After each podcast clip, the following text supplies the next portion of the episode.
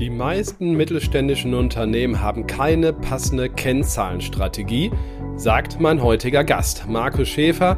Er ist Geschäftsführer der Ordert GmbH, ein Unternehmen eines der wenigen familiengeführten für ERP-Systeme und Softwarelösungen. Naja, dabei ist der richtige systematische Umgang mit Kennzahlen, mit dem berühmten KPI, doch so wichtig. Wie es besser geht, das besprechen wir heute. Markt und Mittelstand der Podcast. Deutschlands Stimme für Familienunternehmen. Aktuelles und Zukunftsthemen rund um den Motor der deutschen Wirtschaft. Mit Thorsten Giersch.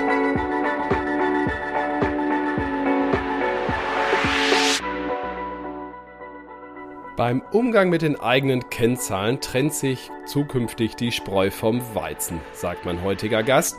Und viele Unternehmen übersehen Probleme, Gefahren, Dadurch entgehen ihnen aber auch Chancen. Markus Schäfer ist Geschäftsführer von Ordert in zweiter Generation, Sohn des Gründers sozusagen, und kann einiges erzählen, was schiefgehen kann auf dem Weg eines Unternehmens zur Data Driven Company. Hallo Herr Schäfer, ich grüße Sie.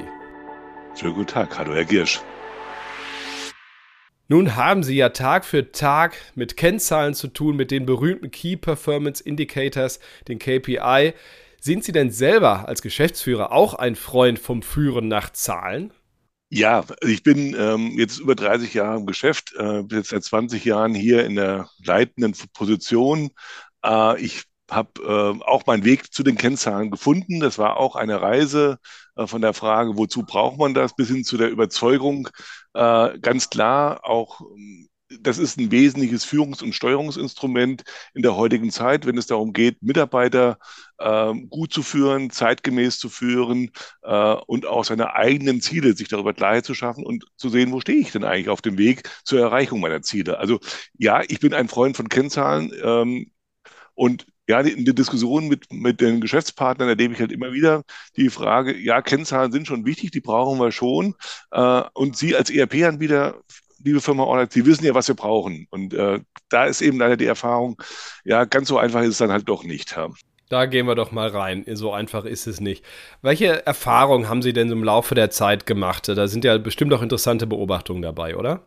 Ja, sicherlich. Also es ist von der ganz klassischen Betrachtung der G&V. Wir brauchen eine Aussage zum Cashflow, wir brauchen eine Aussage zur Liquidität, wir brauchen eine Auftrag, Aussage zur Rendite.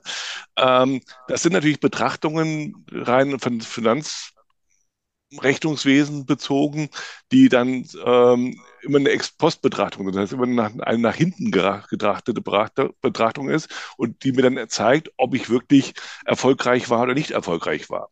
Ähm, ein gut geführtes Unternehmen aus meinem Verständnis hat aber Ziele, die es erreichen will. Und diese Ziele müssen klar formuliert sein. Und daraus leiten sich Kennzahlen ab für die einzelnen Bereiche. Und diese Bereiche müssen dann eben für sich runterbrechen.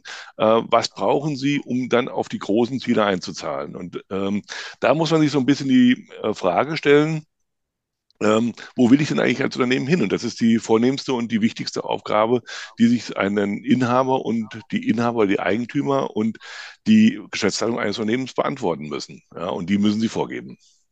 Und was ist daran so schwierig? Warum geht es denn so oft eben nicht optimal aus? Weil man darüber, das fängt an, dass man sich vorne erstmal über seine strategischen Ziele klar werden will. Will ich wachsen?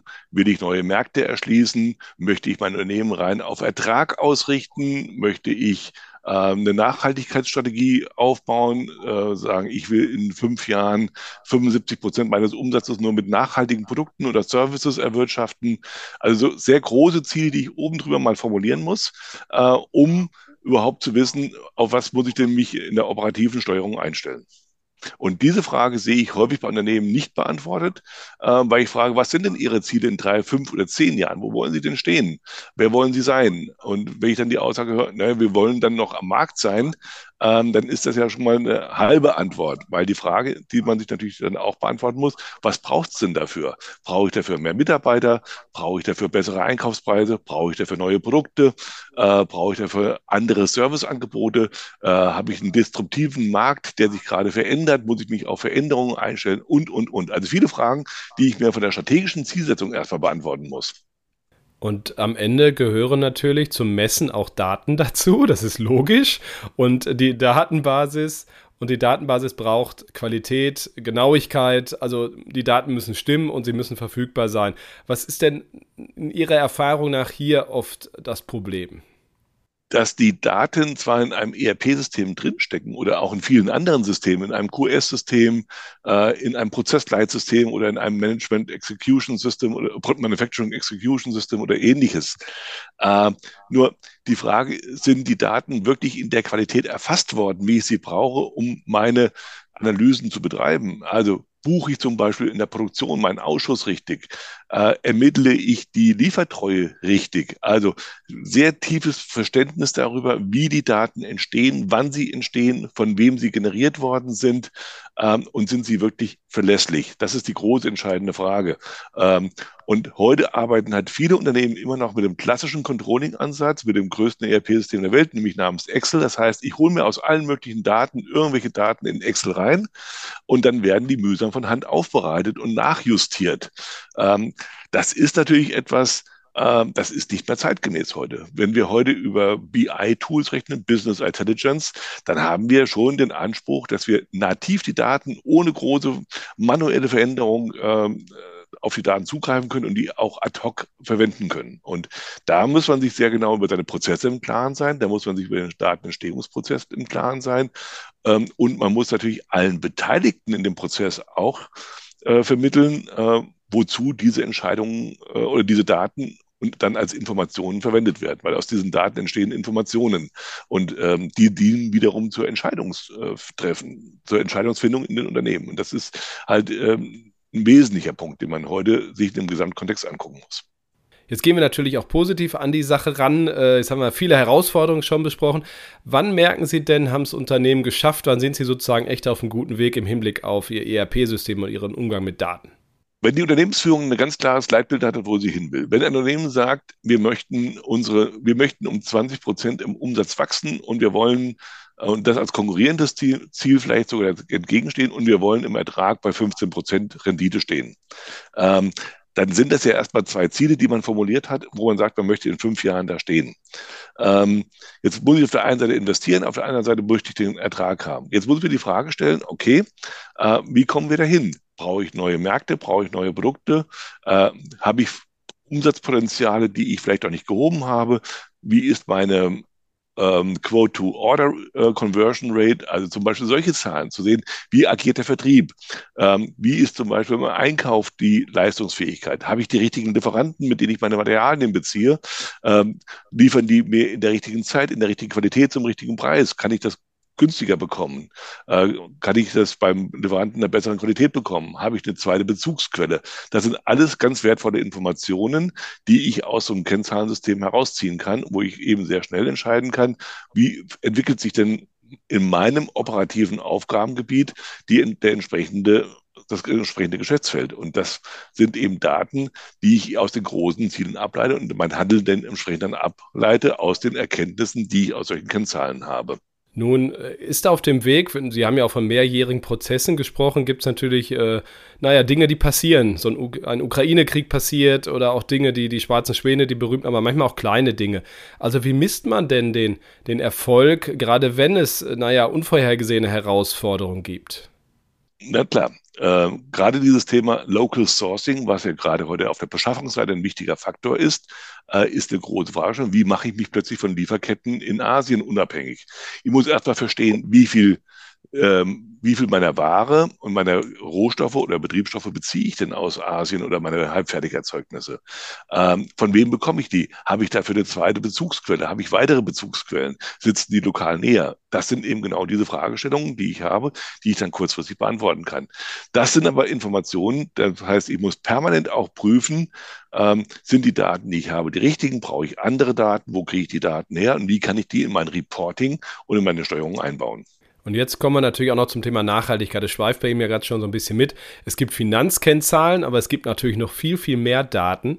Wenn ich die ganze ESG-Kette mal nehme, äh, für Sie muss das doch gerade ein fantastisches Geschäftsfeld sein, wo man sagt, oh, hier haben Leute so wahnsinnig viele Daten im Unternehmen oder haben sie auch noch nicht, die sie aber für ein ESG-Reporting in den nächsten Jahren brauchen werden, oder? Ja, im Grundsatz ja, da äh, spekulieren wir alle darauf. Äh, alle, die irgendwie in der IT da tätig sind, auch glaube die Wirtschafts Prüfer sind da schon irgendwie aktiv. Und, ähm, aber letztendlich das Problem ist, wir haben diese Taxonomieverordnung, wir wissen, äh, was im Grundsatz gewollt ist, nur wo kriegen wir die Daten her? Das ist das größte Problem im Augenblick. Wir, es fehlt uns einfach an den, Informa an den Daten als Grundlage, um wirklich ein valides Reporting aufzubauen. Und wir müssen dort auch in die Prozesse einsteigen. Ich brauche dann ein sehr tiefes Prozessverständnis mit einer ganz anderen Blickwinkel, mit einer ganz anderen Dimension, nämlich ist das, was ich jetzt hier tue, als äh, Investition, ist das nachhaltig? Ist das, was ich als Betriebsausgabe habe, wie viel Anteil davon ist nachhaltig? Das heißt, das hat plötzlich eine ganz andere Blickwinkel, den ich heute in den Systemen, in denen die Daten entstehen oder in denen die Daten gesammelt werden, noch gar nicht so verankert ist. Und deswegen tun sich im Augenblick alle noch sehr schwer, äh, wirklich da zeitnah äh, ein valides praktikables, mittelstandskonformes Konzept zu finden, wie dieses ESG-Reporting, was für Unternehmen ab 500 Mitarbeiter ab nächsten Jahr verpflichtend wird, äh, wirklich sauber umzusetzen ist. Ja. Das wird sich aber im Laufe des, des Prozesses zeigen. Ähm, wie gesagt, man muss sich jetzt angucken, wie die Prüfungsvorschriften der WPs dazu aussehen werden. Äh, das ist noch nicht so ganz definiert äh, nach meinem Kenntnisstand und das ist ein entstehender Prozess und genau das zahlt auf die Frage von davor ein. Das ist ein kontinuierlicher Entwicklungsprozess, wie ich das Reporting aufbauen muss. Ich würde die seltene Gelegenheit nutzen, einen ERP-Hersteller, der zugleich Familienunternehmen ist, noch eine, eine Joker-Frage zu stellen, weil ich glaube, meine persönliche Empfindung ist, Transparenz, wirklich die Datentransparenz inklusive, ist nicht bei jedem Familienunternehmer so voll ausgeprägt. Also die soll so ein bisschen Kontrolle über das, wie die Mitarbeiter so denken, was sie befragt werden, was sie dann sagen, ähm, über natürlich einige Lieferantenthemen. Also man will ja nicht jedes, äh, jede KPI einfach gerne rausgeben oder auch gerne messen und so weiter, habe ich manchmal das Gefühl. Sehen Sie das auch so, dass es auch so eine kulturelle Kiste ist, die sich gerade ändert oder ändern muss? Die muss sich ändern, ganz klar. Haben wir auch als Unternehmen durch, kann man ganz offen sein. Also als ich hier eingestiegen bin, habe ich gesagt, ähm, wissen dann die Mitarbeiter, ich komme aus einem größeren Betrieb, ich komme aus einer äh, nicht inhabergeführten Unternehmung mal in meiner beruflichen Laufbahn und ähm, ich habe sehr genau gewusst, was mein Kostenstellenergebnis ist. Ich habe sehr genau gewusst, äh, wie viel Beitrag ich zum Unternehmenserfolg geleistet habe. Das wussten hier Mitarbeiter jahrelang nicht. Das haben wir komplett geändert. Äh, hier hat jeder Mitarbeiter sein Kostenstellenergebnis. Äh, jeder weiß, welchen Beitrag er leistet zum Unternehmenserfolg. Und wir sagen auch ganz klar, welche Renditeziele wir haben. Das ist aber etwas, und welche Wachstumsziele haben wir und welche sonstigen Unternehmensziele wir haben. Und jeder Bereich ist involviert in die Umsetzung, in der Erreichung der Ziele. Und das machen wir natürlich auch transparent. Dabei müssen wir natürlich auf der anderen Seite berücksichtigen, es gibt natürlich Informationen, die wir aus unterschiedlichsten Gründen nicht allen äh, scheren können. Also wenn es um, zum Beispiel um Vergütungsfragen geht, äh, da haben wir natürlich Datenschutz dabei. Wir können, oder wenn es um Themen geht, warum ist jemand im Augenblick nicht so leistungsfähig, äh, weil er eben eine private Situation hat, weil er eine gesundheitliche Situation hat. Da müssen wir dann eben auf den Datenschutz achten. Wir haben teilweise Vereinbarungen mit Kunden Richtung Geheimhaltung. Da gilt es sehr häufig das Need-to-Know-Prinzip drin. Das heißt, es darf nur derjenige, die eine bestimmte Information haben im Unternehmen, der die zur Erledigung seiner Aufgabe braucht. Äh, auch solche Dinge müssen eben entsprechend berücksichtigt werden. Und das sind eben andere Herausforderungen, dass ich über Berechtigungsstrukturen, über ähm, ja, dann auch die Systeme so gestalten muss, dass ich eben diesen Compliance-Anforderungen auf der anderen Seite gerecht werde. Und natürlich auch ein Verständnis, warum muss ich eine bestimmte Aufgabe so buchen oder warum muss ich eine bestimmte Tätigkeit so erfassen, damit man dann eben auch zum Beispiel eine Deckungsbeitragsrechnung ermöglichen kann, ähm, wie man den als vorher definiert hat, wie, was wollen wir denn eigentlich wirklich als Deckungsbeitrag ermittelt haben und was wollen wir darin sehen und nicht sehen. Also das ist die, die, die, das ist, bedarf eben eines kompletten Governance-Modells im Unternehmen. Das heißt auch Führungskräften mit dem, was darf ich kommunizieren, was darf ich nicht kommunizieren, äh, wann darf ich was wie weitergeben, wann geben wir welchen Mitarbeiter welche Informationen selbst in einem Reporting frei äh, und welche Informationen braucht er, welche verwirren ihn vielleicht auch eher, äh, wo kann ich Nachfragen beantworten. Das ist ein kontinuierlicher Prozess, das ist ein Meinungsbildungsprozess, das ist ein Vertrauensprozess äh, von beiden Seiten äh, und das ist vor allem ein Weg zur Transparenz, aber das ist der Weg, wie wir heute mit Mitarbeitern umgehen müssen, zumindest in informationsverarbeitenden Berufen ähm, und damit haben wir den Weg sicherlich bereitet, äh, auch zukünftig am Markt erfolgreich zu agieren. Marco Schäfer war das Geschäftsführer von Ordat. Vielen Dank Ihnen. Vielen Dank, liebe Zuhörerinnen und Zuhörer. Ich sage wie immer, bleiben Sie gesund und erfolgreich. Bis nächsten Freitag. Tschüss. Das war Markt und Mittelstand, der Podcast. Wir hören uns nächsten Freitag wieder auf markt- und-mittelstand.de.